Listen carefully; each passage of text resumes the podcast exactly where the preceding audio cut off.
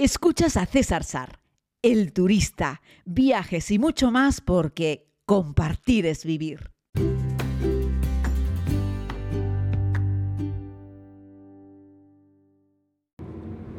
Saludos querida comunidad, si me escuchan con un poco de ruido es que les hablo desde el interior de un vehículo circulando por el mismísimo corazón de la capital de Argentina. Estoy en Buenos Aires.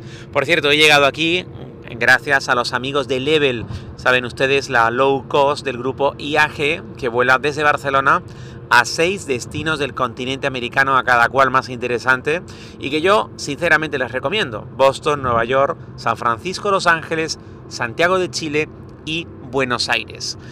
He tenido la oportunidad de visitar esta capital en varias ocasiones y tengo que decir que es un sitio muy interesante. Ese puntito como decadente que tiene, que por cierto tiene ese punto decadente desde que la conozco, hace más de 20 años, pero le confiere un aspecto singular. Además, como ya les he contado muchas veces, me encantan los argentinos desde aquella primera experiencia que tuve en Bariloche hace un porrón de años y que la verdad me recibieron con los brazos abiertos, así es que me lo paso muy bien siempre que vengo aquí ando con la voz un poco perjudicada. Pero fundamentalmente hoy no les voy a hablar de Buenos Aires ni de Argentina porque llevo simplemente unas horas aquí y una noche completa sin dormir. Pero en una amigable conversación que acabo de, mantener sobre viajes, ya entienden ustedes, ¿no? Al final este parece que es un tema monográfico. Conversábamos sobre repetir o no lugares del mundo a veces la gente se, enfrasca, se empeña en repetir un sitio porque les gustó mucho, sin darle la oportunidad a nuevos destinos por conocer. Siempre me gusta contar que el mundo es inabarcable. Y ah, es cierto que he tenido la oportunidad de visitar, yo que sé, muchas veces Estados Unidos o India o Tailandia o tantos otros sitios, pero siempre es muy ilusionante para mí conocer lugares nuevos. También he conocido personas que no han que no repiten nunca destinos, ¿no? Y yo creo que hay sitios que merecen más de una visita, evidentemente. Pero no sé el porqué de esa manía, que viene un poco relacionada con la de, oye, vete a comer a tal restaurante, que es el mejor restaurante de la ciudad. Y yo siempre os digo, oye, cuando me recomiendas el mejor restaurante de Londres es porque has estado, no sé, 10 años viviendo en Londres, ¿no? Has visitado por lo menos 100 restaurantes en Londres. Pues creo que con los países ocurre lo mismo.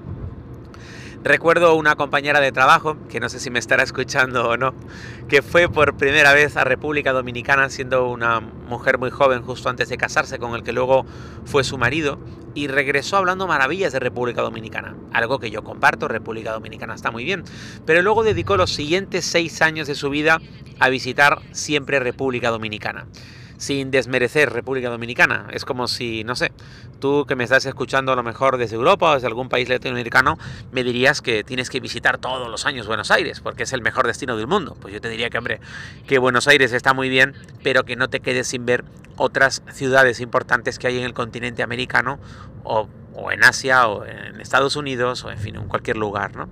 Repetir destinos está bien si eres una persona que viajas un montón.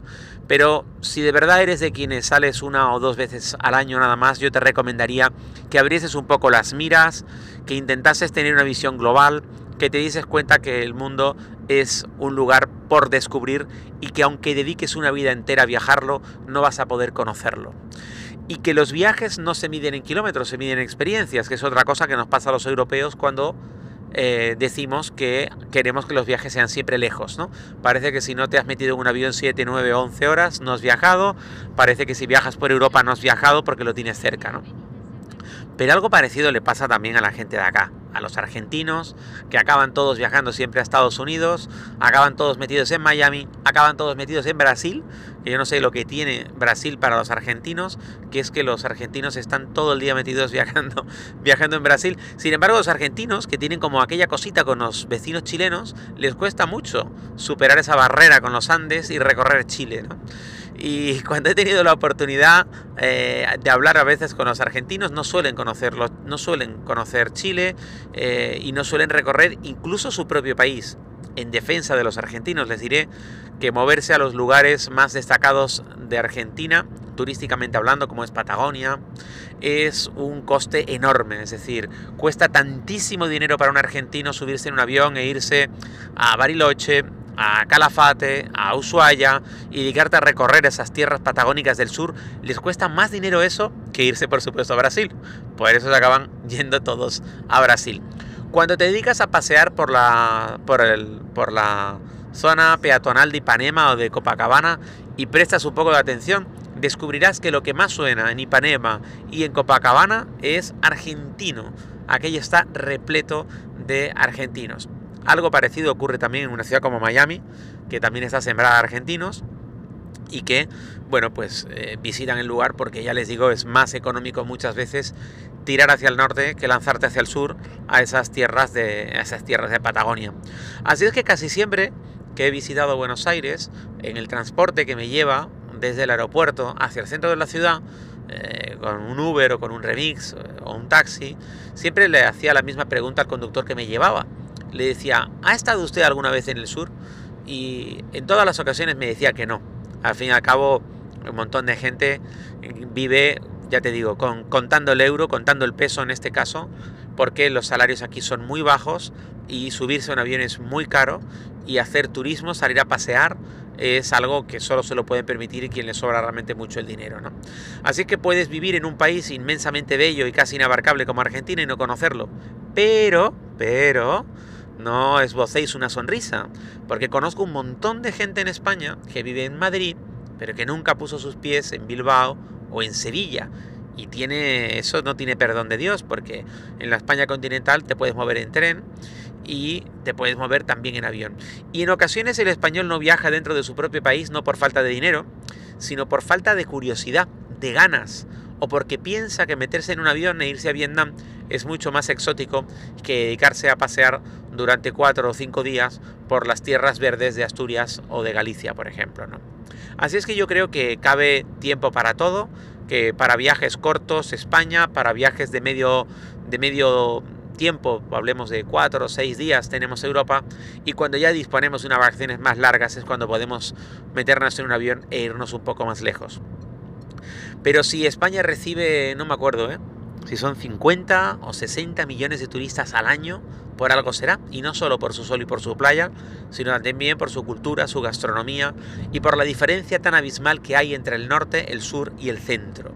Así es que bueno, aprovechemos que podemos viajar, aprovechemos que tenemos España y la vieja Europa a tiro de piedra, pero no perdamos de vista lugares tan bellos como por ejemplo Argentina, donde me, donde me encuentro y donde siempre llego con muchísima ilusión porque siempre aprendes cosas nuevas, siempre conoces cosas diferentes y ya les digo, en esta ruta que emprenderemos dentro de un par de días, que nos llevará a Santiago de Chile y de ahí iremos a Puerto Natales, haremos una ruta preciosa por, la Patagonia chilena, la más desconocida, y luego cruzaremos a Calafate para prácticamente despedir el viaje en este pequeño cruce andino en uno de los glaciares más bellos, sorprendentes y famosos del mundo, como es el Perito Moreno.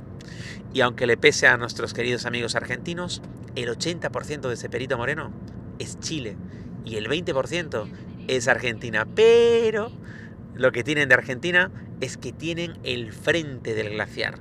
Esa increíble barrera helada de hielo milenario que no deja indiferente a nadie y donde tendremos la oportunidad además de hacer una pequeña navegación para acercarnos un poco al hielo y sentir que incluso en los días calurosos de verano, donde el sol brilla con fuerza, cuando te acercas en esa barca a la inmensidad del glaciar del Perito Moreno, eres capaz de sentir que la temperatura ha bajado de 4 a 6 grados y es que, querida comunidad, la naturaleza es inabarcable.